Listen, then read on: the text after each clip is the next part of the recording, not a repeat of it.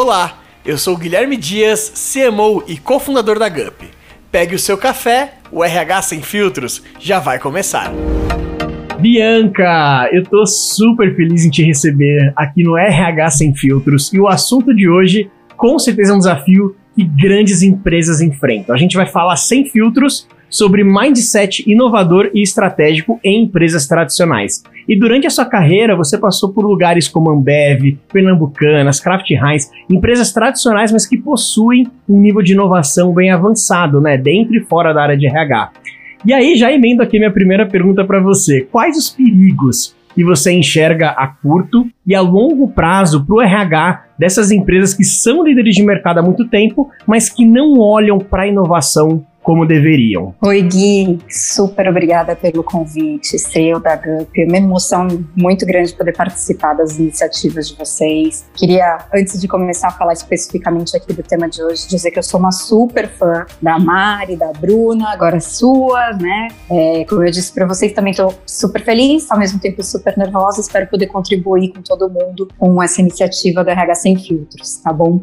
Gui, falando um pouquinho dessa, dessa pergunta aí, né, que você me fez fez falando dos perigos a curto e longo prazo para essas empresas que são líderes de mercado, eu acho que eu começaria dizendo que eu sou um pouco contra, né? Eu assim, tenho um pouco de medo daquela frase popular que diz que em time que está ganhando não se mexe. Porque eu acho que se mexe sim. Não é uma questão de mudar tudo que está acontecendo, mas eu acho que é papel de todas essas empresas que são líderes de mercado e principalmente dessa área de, é, fazendo um parênteses aqui, de recursos humanos, tá? Você vai ver que eu não gosto muito de chamar de recursos humanos, eu tenho uma certa dificuldade com essa história de recursos, né? Então você vai ver que eu vou falar muito sobre a área de gente, tá? A área de gente, para mim, é como eu gosto de me referir a essa área, né? Mas principalmente me referir aos colaboradores de cada uma das empresas, porque nós estamos falando de gente voltando. É o que eu estava dizendo é que eu acho que é sim papel das empresas que são líderes de mercado, seja qual for o mercado, ter um olhar aberto ao futuro, ter um olhar aberto às mudanças, ao que está acontecendo lá fora. Então, quais são os movimentos sociais que a gente está encarando, o que vem com as novas gerações, o que vem, por exemplo, numa situação como a gente encarou agora em 2020, com uma pandemia que acaba mudando completamente o status quo, né, de toda uma sociedade, de toda toda a população na qual essas grandes empresas estão inseridas. E sendo elas líderes de mercado, eu acredito que elas têm um papel de ouvir ou de se abrir a esse novo, né, buscar entender o que está sendo apresentado a elas e dessa maneira se preparar para essas mudanças. Uhum. Então, no, no curto prazo, para mim o grande perigo é elas não ouvirem a tempo, né, o que está sendo dito para ter tempo de se preparar para essa mudança. E no longo prazo é o fato de ter perdido o timing lá na frente falar, poxa, por que, que a gente não se atentou a essa situação ou a gente sabia que isso ia acontecer e aí ou realmente não conseguir fazer a mudança e ter um prejuízo prejuízo grande ou que essa mudança venha a ser muito dolorosa né, para a empresa, para as pessoas, para a situação que ali a compõe. E a motivação dos nossos funcionários vem de perceber que elas estão nesse ambiente que fala com elas, né? Que traz essa abertura, traz esse motivacional para que elas possam construir e evoluir junto com a empresa. Então é sempre uma situação totalmente concomitante. Isso só gera engajamento e para mim é um ganha-ganha. Nossa, super legal esse ponto, Bianca. E eu gostei muito como você falou sobre o RH ou esse time de gente, esse time de people, enfim, ele ser responsável, né, por esse impacto, por essa mudança, porque é uma área que tem um poder de influência muito grande. É a área que lida ali diretamente na ponta com os colaboradores e pode transformar realmente vidas e isso virar exemplos para outras pessoas e outras organizações. E acho que isso passa muito por esse ponto que você falou de o risco envolver não ter uma escutativa não está realmente escutando com profundidade o que seus colaboradores têm para dizer e as oportunidades que têm abertas no mercado para cruzar essa oportunidade e criar alguma coisa muito melhor que, no fim das contas, é inovação. E aí me vem um ponto que muitas vezes essa inovação, principalmente dentro de empresas tradicionais, elas acabam acontecendo naquele modelo que a gente chama de, entre aspas, né, top-down. É, e aí minha pergunta para você é como que esse time de gente consegue, numa empresa que muitas vezes depende de as coisas virem de cima, ser mais agente dessa transformação. Como que esse time de gente consegue influenciar, impactar, puxar a liderança quando muitas vezes as decisões de cima não vêm? Gui, você tem toda a razão, né? É muito comum que as decisões venham top-down. No entanto, é, a gente não pode esquecer, não pode ignorar o fato de que ideia e sugestão não respeita a hierarquia, não respeita título, né? Então você não pode dizer que uma pessoa, porque ela tem um crachá com nome A ou B, ela é responsável por ter melhores ou piores ideias. Seria uma, seria uma insanidade a gente colocar dessa maneira. Então, é, a decisão dos próximos passos, ela sempre vai passar por um alinhamento dos executivos, gerencial, né, para que a empresa se prepare para tudo isso. Mas a origem da ideia, a forma como ela foi fomentada, como ela foi nutrida e trabalhada ela não tem que respeitar essa hierarquia. E aí o papel da área de gente é promover esses espaços, promover esse ambiente é, que eu gosto de chamar. Eu falo muito sobre ambiente seguro, né? Não é uma situação em que as pessoas tenham garantias, as pessoas confundem segurança com garantias. Não é isso. Mas é um ambiente seguro, propício a que as ideias nasçam, surjam e fluam. E aí, dentro disso, é evitar aquele tipo de classificação do tipo, nossa, mas se eu falar, eu vou falar besteira.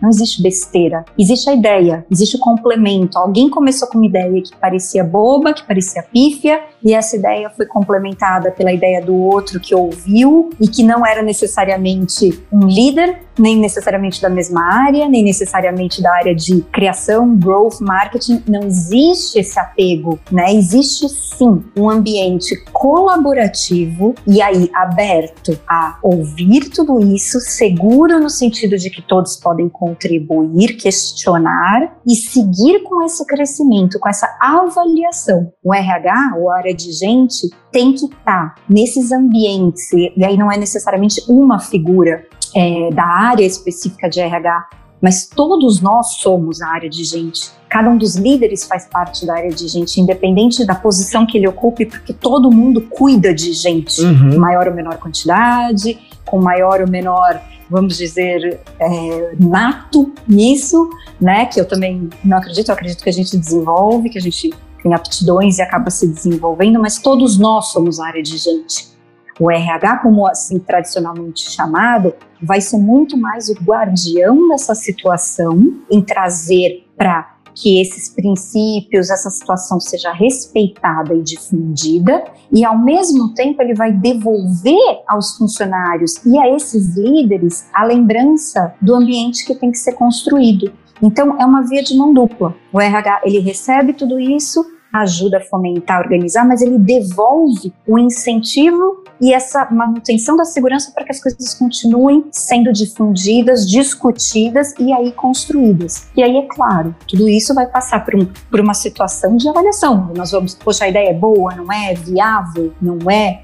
de quanto tempo estamos falando, qual é o investimento necessário, quais os riscos, e aí ela vai passar por uma situação como um projeto, como um novo produto, seja ele qual for, né? E aí, nessa decisão junto à empresa, cabe à empresa avaliar e trazer um retorno é, verdadeiro aos funcionários, ao time que está ali, a gente que está ali trabalhando e fomentando tudo isso com a preocupação do futuro, de construir um legado, de fazer história com aquele pessoal, de como isso vai se desenrolar ou não. Sim. Então, o fato de você, é, eu acho que isso é uma coisa super importante de colocar aí desse RH. É importante também lembrar que nós temos um papel muito forte em sermos, é, em ajudar os líderes, né, e aí para mim isso é ser um RH estratégico, da necessidade do feedback nessa, nessa essa ideia que foi tomada do andamento. Então, é claro que ninguém vai colocar, é, expor, ou, ou como o pessoal fala, ah, eu vou prestar conta. Não existe prestar contas mas o envolvimento de todo o time em como o andamento daquele projeto, daquela nova ideia, daquele novo produto está acontecendo, né? O reconhecimento das pessoas que fazem parte de todo aquele trabalho é necessário para que todo mundo se sinta realmente parte ativa, integrante do que foi feito, do que foi criado e aí do legado, né? E possa, como eu falei na primeira, aí na nossa primeira discussão, é, fomentar esse ambiente para que isso continue acontecendo. Aqui na GUP, me lembrei de uma coisa que a gente sempre diz, né? A gente sempre fala que cultura é feita de exemplos, é feita do dia a dia, é feita da prática, de ações pequenas, mas que constroem os valores intangíveis, né, da nossa, do nosso ambiente de trabalho, enfim, da, do DNA da nossa empresa. E aí queria perguntar, pensando nisso, Bi, o que, que você identifica como possíveis práticas, ações, ritos, projetos que constroem esse ambiente de segurança na cultura de uma empresa? E que um profissional de gestão pode colocar em prática na organização dele para fomentar esse ambiente de segurança que, pelo que a gente está discutindo, pode fazer florescer ser a inovação dentro de uma organização? Olha, Gui, é, pode parecer super óbvio a gente começar por aí, tá? Mas uma das coisas que algumas empresas já fazem, é, não sei se como fazem, mas seria a primeira coisa que eu diria, mas eu sei que várias empresas ainda não fazem, é ter uma, uma não precisa ser necessariamente uma, uma reunião, mas criar momentos em que você tenha todos os seus funcionários com a possibilidade de participação. Essa é a primeira coisa que eu, que eu diria, assim, é você convidar a todos, muito mais do que você obrigar em um primeiro momento, mas você passar a convidar, criar um momento em que todas as pessoas vão estar naquela, naquele ambiente, não vou mais dizer naquela sala, porque hoje o ambiente pode ser virtual, mas você propiciar que todo mundo esteja naquele momento, naquele ambiente, de forma ao vivo, né, nada gravada, e que as pessoas possam colocar as suas perguntas de forma organizada, claro, é, após uma apresentação de como as coisas estão caminhando, né? Eu acho que esse é o primeiro, a primeira coisa que você faz é a primeira porta que você abre para o seu funcionário de novo, independente de hierarquia ou de título ou de área, em dizer que ele faz parte e ele é uma peça importante do nosso time. Então você está demonstrando a ele qual é o caminho que a gente está seguindo, né? Então você leva ali pautas que sejam de interesse de todos. Qual é o resultado que a gente está tendo, quais são os projetos que hoje demandam mais energia, mais tempo, um pouco daquela história do, do que vem por aí, de futuro. E claro, em cima disso, você abrir um canal que pode, de novo, ser organizado pela área de gente, mas que tenha essa participação de todos, em que as pessoas possam enviar perguntas, enviar sugestões de pautas, enviar é, críticas ao que está sendo colocado, né? Tá aí mais um paradigma. A crítica não é sempre negativa. A crítica ela é construtiva, ela é positiva. Então, o teu funcionário pode simplesmente te dizer de uma forma é, mais ou menos simples que ele está gostando muito do que está ali, mas ele não está entendendo nada. Então, será que a forma como a gente está se comunicando, ela é inclusiva, ela é diversa, ela traz a todos para o mesmo local? Se a resposta for não, então, poxa, a gente está comunicando que bom, mas nós não estamos sendo eficientes. Então, precisamos mudar a forma de comunicação, né? Então, eu ir lá falar um monte de KPIs diferentes, porcentagens e números e tal, poxa, é muito legal. Mas isso envolve, isso inclui todos os meus funcionários? Ou será que eu posso falar isso de uma outra maneira que todo mundo entenda qual é o seu papel na construção daquele resultado? Qual é o seu papel no dia a dia da daquela empresa, qual é a sua contribuição dentro daquele time, né? Então, esses momentos de troca, de diálogo, de conversa são necessários. E esse canal aberto e que eu vou uh, pedir licença, né? Pedir a licença poética de usar o nome aqui do nosso podcast, mas que ele seja sem filtros. Então, que o seu funcionário possa enviar à área de gente o questionamento dele sem medo de represália. E que essa pergunta seja respondida, acho que aí eu já estou indo um pouquinho até para o final da nossa pergunta do que é o sem filtro, que ele receba uma resposta honesta, verdadeira. Ela não tem que ser expositiva, ela não tem que ser, é, ela não tem que comprometer ninguém, mas ela tem que ser verdadeira. Então, olha, poxa, que bom que a sua pergunta foi feita dessa maneira, vamos entender como podemos melhorar. Legal. Ou olha, é, querido funcionário, dessa maneira a gente não consegue, é, satisfazendo a tua dúvida, a gente vai excluir algumas pessoas. Por isso que talvez nesse momento de construção a gente esteja seguindo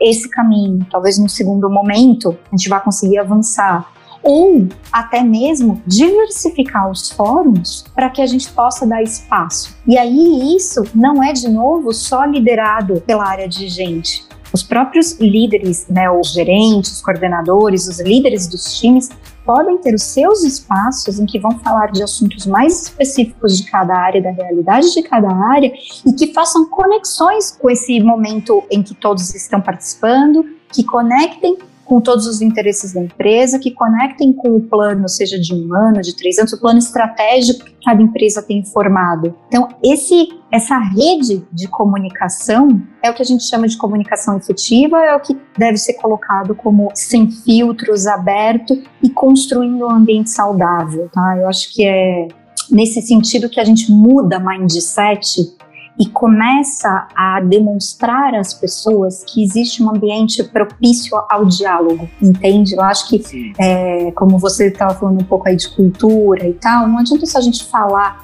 que quer ser uma empresa aberta ao diálogo se nós não estamos dispostos a dialogar, né? Não, não adianta falar que você quer incluir a todos se você não permitir que todos participem. Então, como sair um pouco da história do, do realmente parecer, né? Escrever o que se quer ser, mas realmente ser o que se quer ser. isso é muito necessário. Nós temos que ser o que nós queremos ser. Não adianta a gente parecer. É só assim que, como a, a, gente conversou já em outros, uh, um pouco antes aqui de começar nosso, nosso bate-papo, é, nós vamos liderar pelo exemplo. Isso é liderar pelo exemplo. Você não precisa escrever ou registrar, você deve se comportar. E isso tem que ser natural. A área de gente pode ajudar. E aí, reforçar, auxiliar, né? Tá junto. É o papel dela. Mas sozinha, ela não vai fazer nada. Perfeito. E, nossa, você, contou desse exemplo de ter o time todo reunido num ambiente seguro para fazerem, para que perguntas possam ser feitas, mas que críticas também possam ser levantadas. Putz,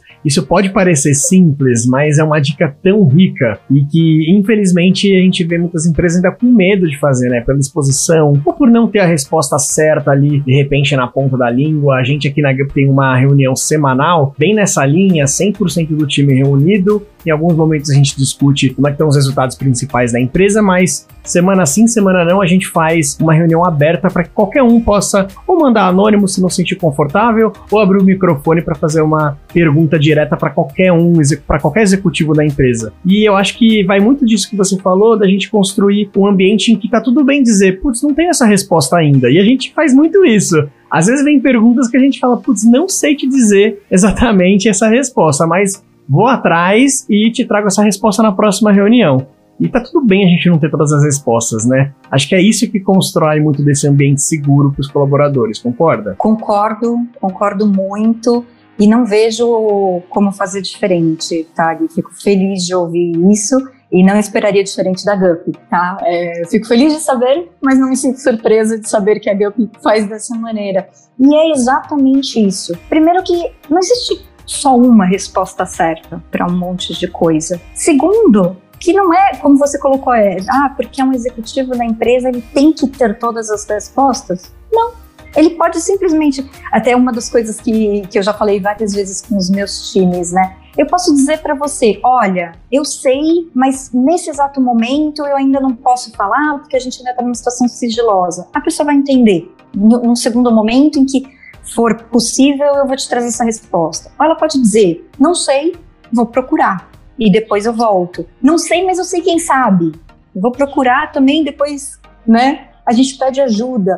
Você mostra a realidade do contexto. E você pode simplesmente dizer, não sei, eu nunca tinha pensado nisso, que também é uma verdade né? Você simplesmente nunca ter pensado naquela situação, você nunca ter parado para avaliar que aquela situação era possível ou não, até que ela fosse questionada. Afinal de contas, a inovação vem disso, né? Então, essa. E aí vamos, vamos citar Brené Brown, né? Afinal de contas, a vulnerabilidade está aí para isso para nós nos encontrarmos, nos aproximarmos, nos conhecermos e reconhecermos e sabermos como as coisas podem ser feitas de uma outra maneira. Citou Brené Brown, já abro um sorriso aqui. a gente aqui na GUP sempre tem alguns quotes dela, assim, no dia a dia. É. E adorei esse ponto que você disse, de time que tá ganhando, a gente mexe sim. A gente tá performando, a gente tá chegando no resultado, mas sempre tem oportunidade de melhoria. Infelizmente, a gente vê algumas grandes empresas que é, passam pelo pensamento de se eu já estou bem posicionada no mercado, talvez eu não precise investir tanto em mudança. E mudança não só de produto, mas mudança na forma de gerir pessoas também, né? E aí, é, Bianca, o que você já viu ao longo da sua carreira é, que mais gera benefício nessas organizações uma mudança de mindset? O que você já viu de exemplos aí nessas empresas que têm mais de 100 anos de mercado que você já trabalhou que mais conquistaram resultados por fazer uma virada de chave ali na forma de executar um processo no time de gente de gestão, de gestão de pessoas de uma maneira diferente. É, bom, falando aqui de gestão, né? Só retornando um pouco à primeira pergunta do que a gente colocou, inovar, antes de mais nada, é uma mudança de mindset. Né? Essa, essa, é a primeira grande inovação, né? Mudar mindset, diversificar a forma de pensar, de se abrir e tal. E segundo ponto, quando você fala de gestão, né? Eu não acredito em grandes mudanças de produtos se a gente não tiver grandes mudanças de gestão, né? Não adianta, como a gente falou, você ter uma empresa super sólida em, em produto e tudo mais, e aí você fala, vou mudar, e aí a gestão tá travada, o que sempre foi, então você não consegue fazer essa alteração de mindset, de gestão, e aí você não consegue levar o produto e acaba uma coisa puxando a outra. Tá? Eu acho que quando a gente fala da, de questionar o status quo e, e, e mexer no time que está ganhando e tal, passa por rever a gestão da empresa. Passa por. Isso é uma coisa que não precisa também necessariamente ser iniciada pela área de gente, mas, de novo, a área de gente deve ser guardião disso. Como a gente pode fazer é, mudanças dentro da nossa gestão, dentro do nosso time, dentro da nossa estrutura que propiciem essas mudanças. Então, por exemplo, a gente ainda vê empresas super tradicionais em hierarquias, né? Então, o chefe do chefe do chefe do meu chefe, e aí você tem todos aqueles grupos hierárquicos. Isso é uma, uma opção, né? Será que a gente pode rever a nossa estrutura para que é, as ideias fluam, a comunicação possa acontecer de uma forma mais leve, mais rápida e com menos telefone sem fio, né, alteração entre uma coisa e outra, isso é, é uma coisa que a gente pode olhar. Uma segunda coisa, será que todos os nossos é, grandes profissionais ou talentos aqui dentro da, da, nossa empresa, todos eles vêm de uma carreira verticalizada, né? Então, uma pessoa que sempre teve ali dentro de uma mesma estrutura e segue crescendo, qual seria o benefício de nós termos pessoas fazendo cross entre diferentes áreas, entre diferentes projetos, né? Qual seria o benefício da gente pensar em projetos com equipes multidisciplinares que intercalem pessoas de diferentes hierarquias e diferentes times? Eu acho que é, essas três, é, né, colocando dessa maneira, dessa, essas, esses três primeiros questionamentos já seriam uma boa maneira de você avaliar onde aquela empresa está, né, e, e, e como ela pode se, se reinventar, entende? Se olhar para si mesma com um outro, com outro modelo, com uma outra situação e falar, poxa, se a gente tentasse, né, aquela história de uh, tem, tem, cada um chama de um jeito, né? Pode ser um hub de novas ideias, um laboratório de novas ideias, um grupo de novas ideias. Cada um tem um nome para chamar esse, esse laboratório, esse local, esse hub, mas que seja realmente um espaço em que vai ser liderado para novas ideias, para novas construções. Tudo isso pode ser fomentado dentro de uma estrutura a ser revisada ou a ser questionada, né? Por que não? Acho que essa é uma, uma das coisas que eu colocaria aqui esses três ou quatro iniciativas eu colocaria como algo muito bom para você começar a pensar e ver o que, que vai surgir dentro disso. Não, é incrível. E esse processo, Bianca, de inovação, de quebrar mindset, ele vem muitas vezes acompanhado de uma transformação digital dos processos de RH dentro das organizações, né? Então eu queria saber um pouquinho da sua visão de como que o setor tem conseguido implementar tecnologias para para atualizar alguns processos que são feitos de maneira mais manual, e a gente tem N exemplos diferentes, né, processos que, e, em diferentes complexidades de tamanho de empresa, de regiões do Brasil, a gente vê particularidades muito específicas de empresas que estão mais analógicas ou estão mais digitais. O que, você tem visto que funciona para uma empresa sair do papel, muitas vezes, por exemplo, num processo de de seleção ou de admissão e ir para o digital, para que esse movimento de inovação consiga caminhar de mão dada com a tecnologia? Ó, Gui, eu vou te responder isso com uma colocação que não, que não é minha, tá? É uma de uma pessoa, é um profissional que eu conheço, que eu admiro, eu não vou falar o nome porque não, não pedi a licença a ele, não sabia que queria citá-lo, depois, quem sabe, eu, eu pergunto se eu posso, mas foi dele, tá? A forma de colocar isso, então não é, não é de autoria minha. Mas eu acho que a melhor maneira de você fazer, pensando, por exemplo, na área de gente, pensar numa transformação digital e tal, eu, o que eu diria é o seguinte: vamos escolher um produto, um projeto, alguma coisa para ser feito de uma maneira nova. Então, aqui nós estamos falando do, da transformação digital, do sair do analógico para o digital. Então, tá bom, vamos escolher um produto, uma coisa da área de gente e vamos fazer tão bem feito, mas tão bem feito essa, mas uma só, que passe a ser um desejo das pessoas que o que foi feito para aquele produto para aquele processo que se escolheu possa ser feito com o processo dela. E aí você faz com que as pessoas sintam vontade de passarem por essa transformação. E aí sempre vai parecer que aquilo, né, partiu delas e elas vão ser parte dessa mudança. Porque a partir do momento que você chega para o que a gente falou aqui, todo toda reunião. As pessoas têm medo do novo, a gente tem aquela, aquelas ideias super antiquadas de que isso vai custar os nossos empregos, vai custar. E não é nada disso, as coisas mudam, as coisas não somem. Né? Eu acho que essa é a grande diferença da história. É, mas voltando ao cerne da questão, é pegar uma coisa, um processo, um produto e fazer tão bem feito que gere desejo, que, que demonstre claramente os ganhos, que demonstre claramente como as pessoas podem fazer melhor, ou mais rápido, ou mais colorido, mais divertido, seja qual for o ganho que se espera para aquele processo. E aí outras pessoas vão querer fazer parte disso. E aí, naturalmente, as coisas vão é, se expandindo do que a gente pegar e falar, olha, a partir de agora, mar inteira vai sair do analógico para o digital. A partir de agora, todo esse processo vai mudar. A gente sabe não é assim que acontece, a gente sabe que as coisas acabam se perdendo, né? E, e aí depois ainda vai ter aquelas, aquela situação de, poxa, eu avisei, não era para mexer, tá vendo como não é bom? E não é isso, mas vamos pegar uma coisinha e vamos fazer super bem feito e deixar ela falar por si só. Acho que essa seria a resposta e a colocação, entende? Isso é um super exemplo, não só para um time de gente, mas para como fomentar a mudança em várias outras áreas de negócio. Fazer projetos com muita qualidade, que são inspiradores e que proliferam, viralizam por si só outros projetos dentro da organização. Muito legal essa dica.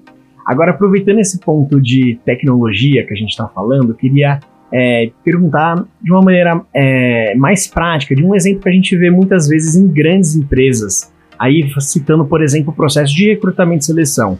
É, empresas com é, um alto volume, por exemplo, de vagas operacionais. A gente vê empresas que têm uma preocupação de transformar o processo para o digital e não acompanhar o candidato que pode não ter tanta familiaridade com a internet ou com tecnologia.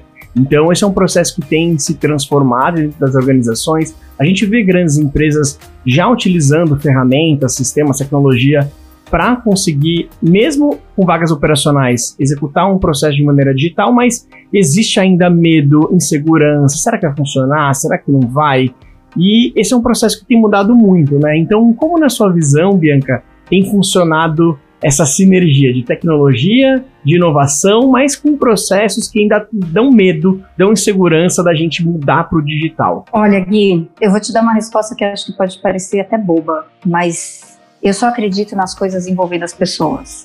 Então, de novo, quando a gente está falando, aí você está falando de um processo com grande volume, operacional e tudo mais, eu entendo perfeitamente, né, não necessariamente as pessoas vão ver todos os canais, aí tem um canal que você divulga a vaga para um lado, a pessoa está acostumada a olhar o outro, a pessoa ainda está acostumada com aqueles canais antigos, ah, eu cadastrei meu currículo não sei aonde, por que eu vou cadastrar? Então vira aquela confusão que a gente sabe que é delicado ainda ensinar, educar mesmo as pessoas nessas mudanças digitais que para a gente que está inserido é difícil acompanhar né? Você fica, de, é, de preferência, a gente chama os mais novos para porque a gente já eu, eu, pelo menos, você não, mas eu já tô virando dinossauro nessa história toda, então eu peço ajuda para as crianças aí, para ver o que, que eu perdi da história. É, mas eu acredito em envolver as pessoas. Se a gente está falando, por exemplo, nesse caso, um recrutamento em massa é, de times operacionais que não estão tão familiarizados, envolva as pessoas que estão nesse time já atualmente e ou que vieram desse time, que faziam parte dessa história, que cresceram a partir desse time, porque estas pessoas conhecem a realidade delas. Quem conhece a minha realidade sou eu. Quem conhece a sua realidade é você, né? Então, quem conhece a realidade desse time, o que vai funcionar, é esse time. Pergunte a eles. Coloque-se no lugar deles. E, aliás, isso seria algo que eu diria para você, como área de gente, exatamente nessa mudança de área de RH para área de gente, a única coisa que eu falo muito fortemente é, sobre isso é conheça o ambiente, a empresa, as pessoas que você está trabalhando. Aprenda a gerar valor para essas pessoas, aprenda como você pode auxiliá-las. Para mim, essa é a diferença entre você deixar de ser um RH e você ser uma área de gente estratégica. Se você não conhecer a sua empresa, não conhecer as suas pessoas, não conhecer o seu produto, não conhecer as suas áreas que compõem esse dia a dia, você não vai gerar valor, não vai gerar mudança ou não vai gerar na magnitude que você poderia. Voltando ao seu processo de recrutamento, é a mesma coisa. Envolva as pessoas em questione, escute, esteja lá. Aquela famosa frase de você ser dono, ter sentimento de dono, gastar um pouco de sola de sapato, é o que realmente funciona e é o que, ou pelo menos o que a Bianca acredita. Não vou dizer que é o que realmente funciona, vou dizer que é o que a Bianca realmente acredita, tá? E aí eu diria isso para qualquer um dos exemplos que você possa usar. Vai lá e sente a dor, a oportunidade, né? Como diria Caetano, a dor e a delícia de ser o que é, e aí a gente faz acontecer porque senão não vai dar, vai ser um monte de achismo. Perfeito.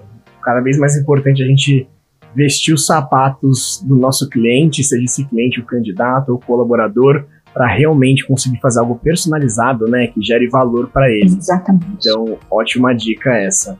Agora, para a gente fechar, Bianca, é, o que para você é um RH sem filtro? Bom, depois de tudo isso, tá respondido, né? é, Gui, um RH sem filtro, para mim, é uma área ou pessoas, pessoas, gente, disposta a conversar abertamente sobre tudo que compõe as relações humanas dentro daquele ambiente, daquela empresa, daquela área.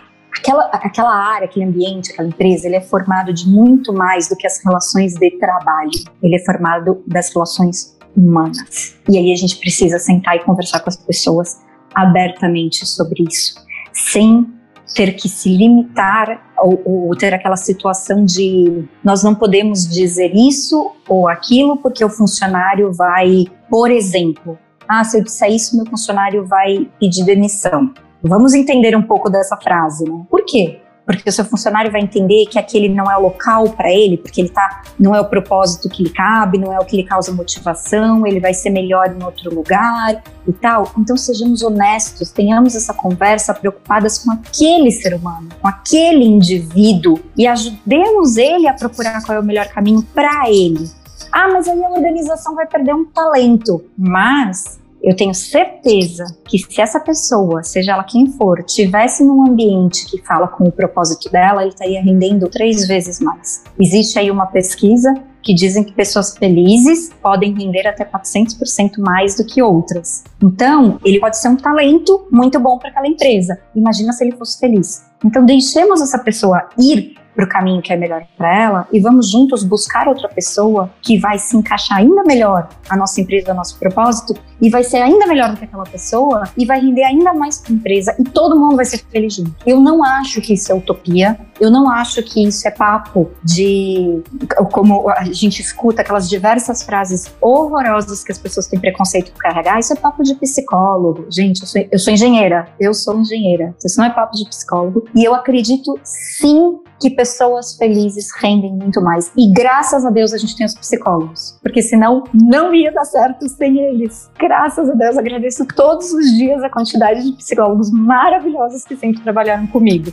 tá? Porque realmente é o que a gente precisa. E então é isso que eu diria sobre um RH sem filtro, tá? É um RH focado nisso. Quando as pessoas vão procurar o RH e querem ser acolhidas, elas têm que ser acolhidas. Nem por isso elas têm que ouvir só o que elas querem. Então, uma pessoa que vem falar, ah, porque eu, eu acho que eu devia ser promovido, eu devia ganhar mais. Legal, vamos sentar, vamos debater. Por quê? Qual o resultado que você entregou, entregou quanto você está preparado, por que, que é o teu momento, por que não é. Seja honesto, indique. Isso é um RH sem filtro. Isso é um RH centrado no ser humano, centrado no outro, nas relações humanas e que transcende o papel de recursos humanos e fala de gente. De novo, isso é o que a Bianca acredita. Bianca, a gente está chegando ao final do nosso papo. Uma pena, porque esse assunto renderia com certeza mais um episódio do RH Sem Filtros. Com certeza, grandes empresas, em qualquer área de negócio, né? Também tem muito que aprender com a área de gente inovadora, com todos esses exemplos que você deu. E a gente fica muito feliz de ver essa mudança sendo construída em companhias que a gente tem como referência independente do porte. Agora, para quem quiser te acompanhar, saber mais do seu trabalho, da sua carreira, onde elas podem te encontrar? Então, Gui, é, acho que aqui fica né, um feedback para mim mesma. Eu não sou uma pessoa com muitas publicações e que faça muito material aí. Preciso, inclusive, melhorar nisso. Mas eu sou uma pessoa super ativa, assim, eu tô sempre conectada com as minhas mídias sociais. Então, por exemplo, se alguém quiser me procurar no LinkedIn, é Bianca Franzini mesmo né, o barra Bianca Franzini, é, eu estou sempre super aberta a, a, conversar, então qualquer pessoa que queira conversar, queira questionar, queira criticar, queira falar que concorda, não concorda, qualquer situação, pode mandar uma mensagem, só peço que realmente o pessoal escreva, poxa, li alguma coisa tua em tal lugar, para a gente poder discutir mais sobre qualquer que seja o interesse da pessoa, né? Então, acho que é por aí. Perfeito. Obrigado, Bianca. A gente se vê com certeza em outra oportunidade. Tchau, tchau. Obrigada, Gui. Tchau, tchau.